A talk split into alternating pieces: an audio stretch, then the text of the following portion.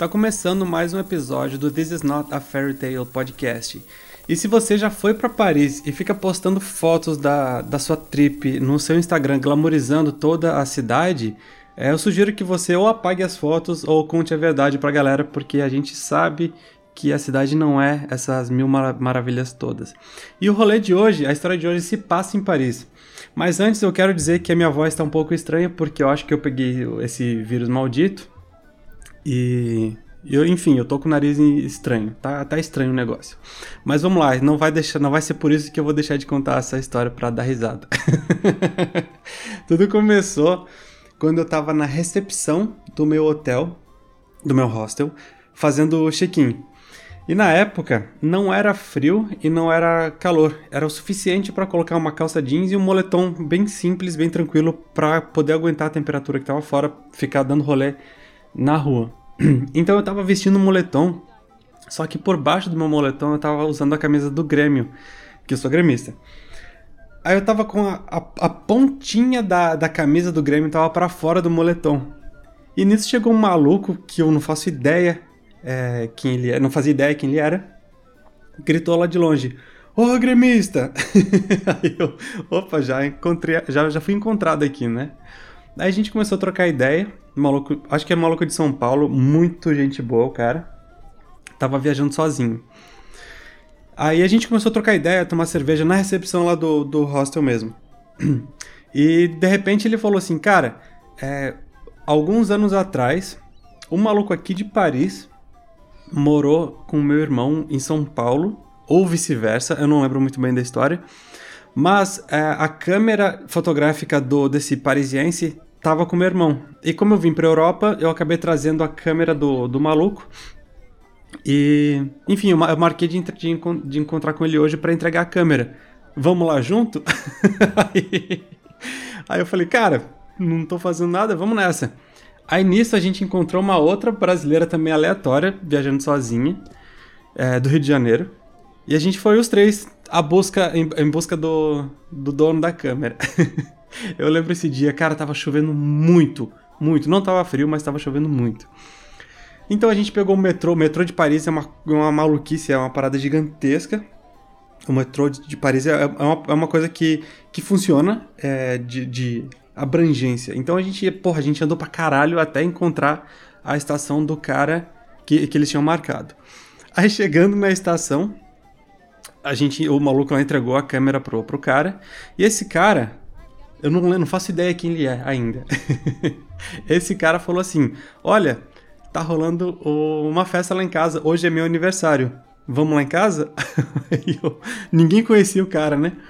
Aí a gente se olhou assim, meio desconfiado, e falou: Ah, foda-se, vamos nessa. então a gente saiu lá da, da estação de metrô embaixo de muita chuva. E a gente pegou e começou a andar, sei lá, umas 3, 4 quadras até chegar na casa do cara. Aí chegando na casa do cara, mano, era. Sério, devia ter umas 30 pessoas no, no, no, apartamento lá. E todo mundo bebendo pra caramba, e alta música, e todo mundo local, todo mundo parisiense. E nós, três de brasileiros. Aí, quando a gente chegou, o cara baixou a música e apresentou a gente pra galera, em francês. Dizendo: olha, esses daqui são meus amigos do Brasil e tal, eles vão, vão ficar aqui na festa com a gente. Beleza, a gente tá, chegou na. A gente tava lá na festa. E quando o cara nos apresentou, a rapaziada veio pra cumprimentar a gente. Só que eu não sei se é tradição de parisiense é, de cumprimentar dando beijo. E os caras chegaram. dando dois beijos é, da gente, sacou? E, mano, uma, uma situação muito desconfortável, porque eu não sabia o que fazer. Aí eu, eu pensei, porra, eu tô na casa do maluco, vou agir da forma que eles quiserem até certo limite. Aí os caras dando beijo, cumprimentando todo mundo.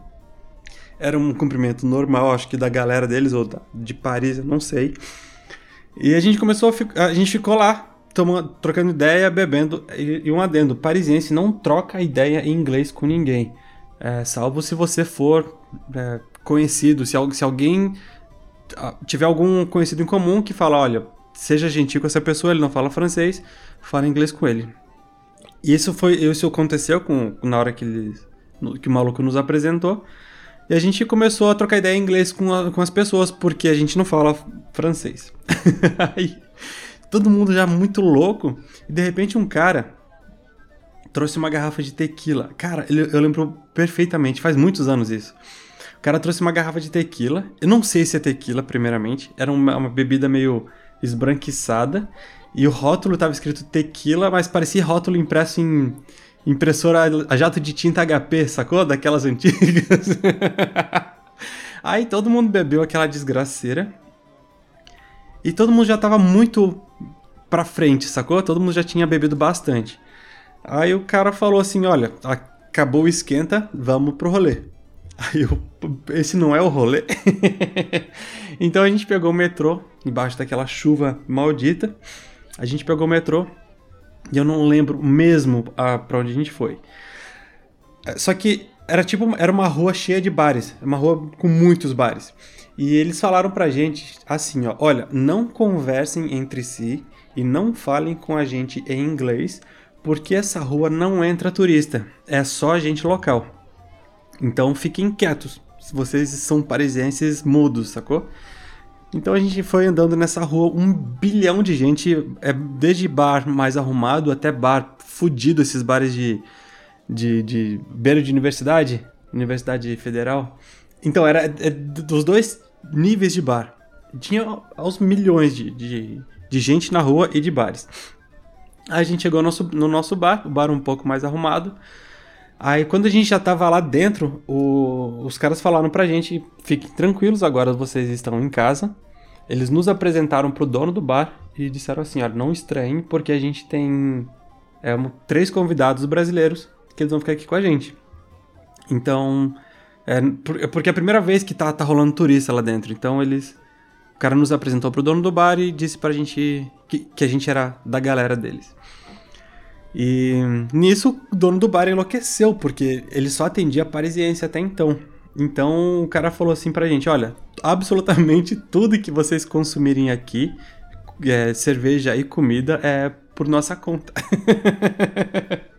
então a gente ficou lá até altas horas, bebendo e comendo. Cara, eu lembro que era altas tábuas de, de queijo e salame e, e um monte de, de, cerveja, infinita cerveja. Foi muito fera. Aí na hora de ir embora, porque eu tinha compromisso no dia seguinte, a galera ficou, mas o compromisso dia, dia seguinte era tipo às 8 e já era umas 4 da manhã, sacou? Na hora de ir embora, a, a menina já tinha ido embora e só ficou eu e o maluco de São Paulo. E a gente foi catando metrô, porque a gente tava completamente perdido. Não existia é, celular, GPS, não existia essas paradas. Então a gente até caminhou pra cacete até encontrar uma estação de metrô. Aí assim que encontrou uma estação de metrô, a gente já tá em casa. Aí chegou em casa são e salvo. Mas foi muito, muito da hora. Aí, a outra história que eu quero contar também se passa na, na mesma trip em Paris, envolvendo muito álcool também. se você ouviu a história do, de Hong Kong, que vai ser muito parecida, mas sem fuga que a gente foi para um pub crawl.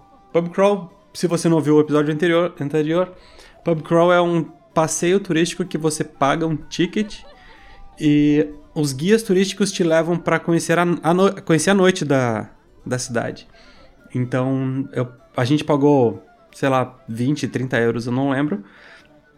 E isso nos dava o direito de entrar em quatro ou cinco bares e terminar numa balada.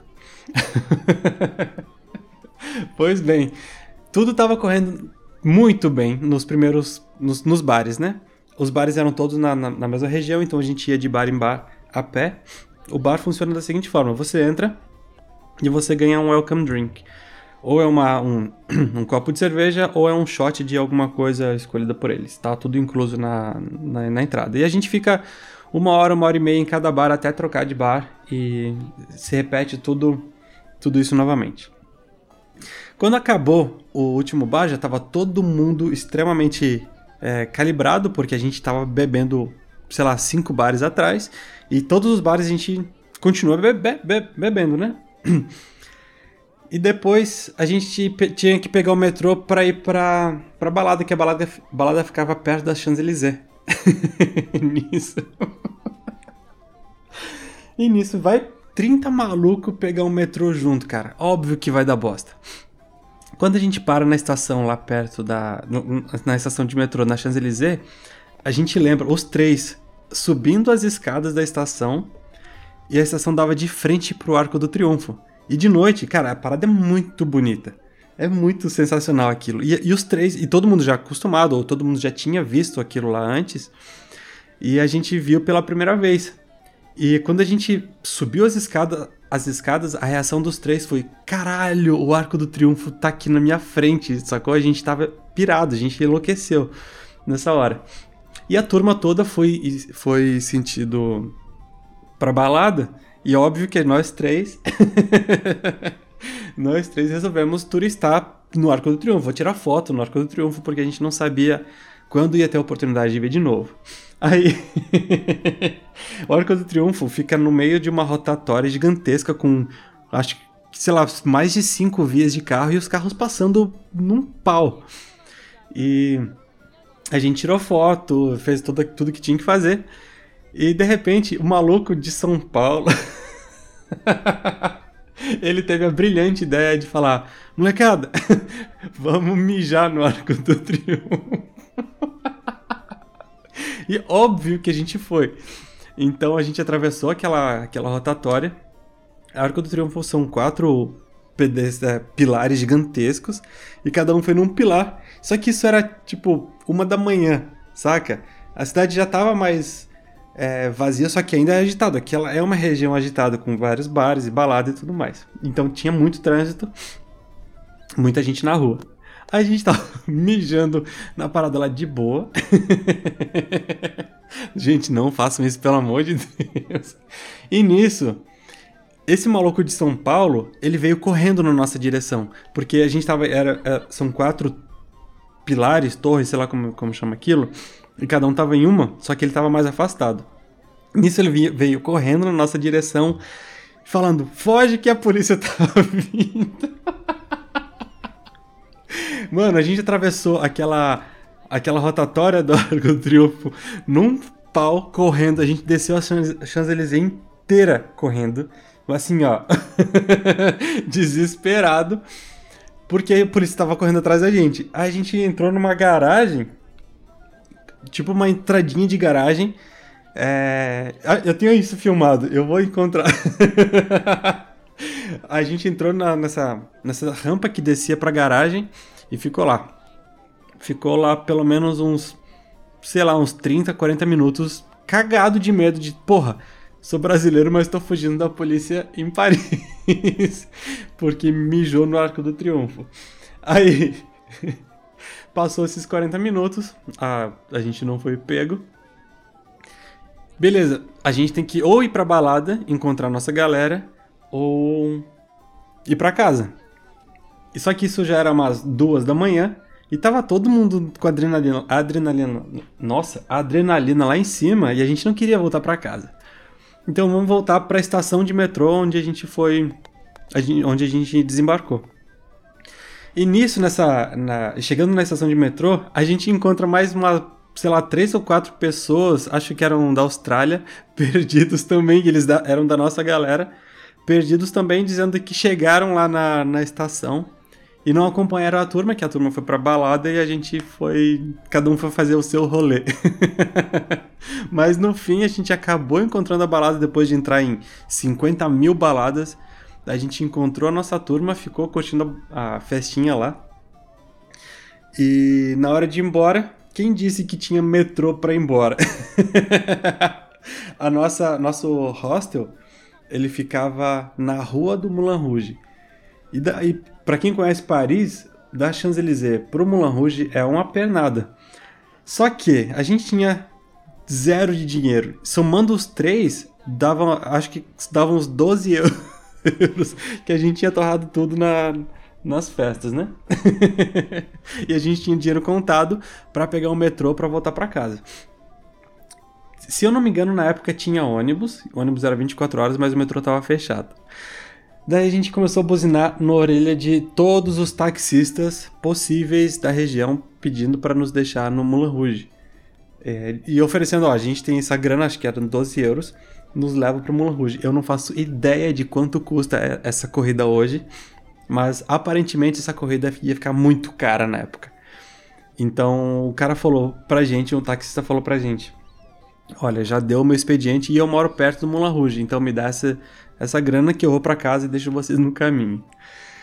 Cara, é isso. Porra, deu 15 minutos de história e eu espero que quem esteja ouvindo não seja da polícia francesa e venha nos buscar.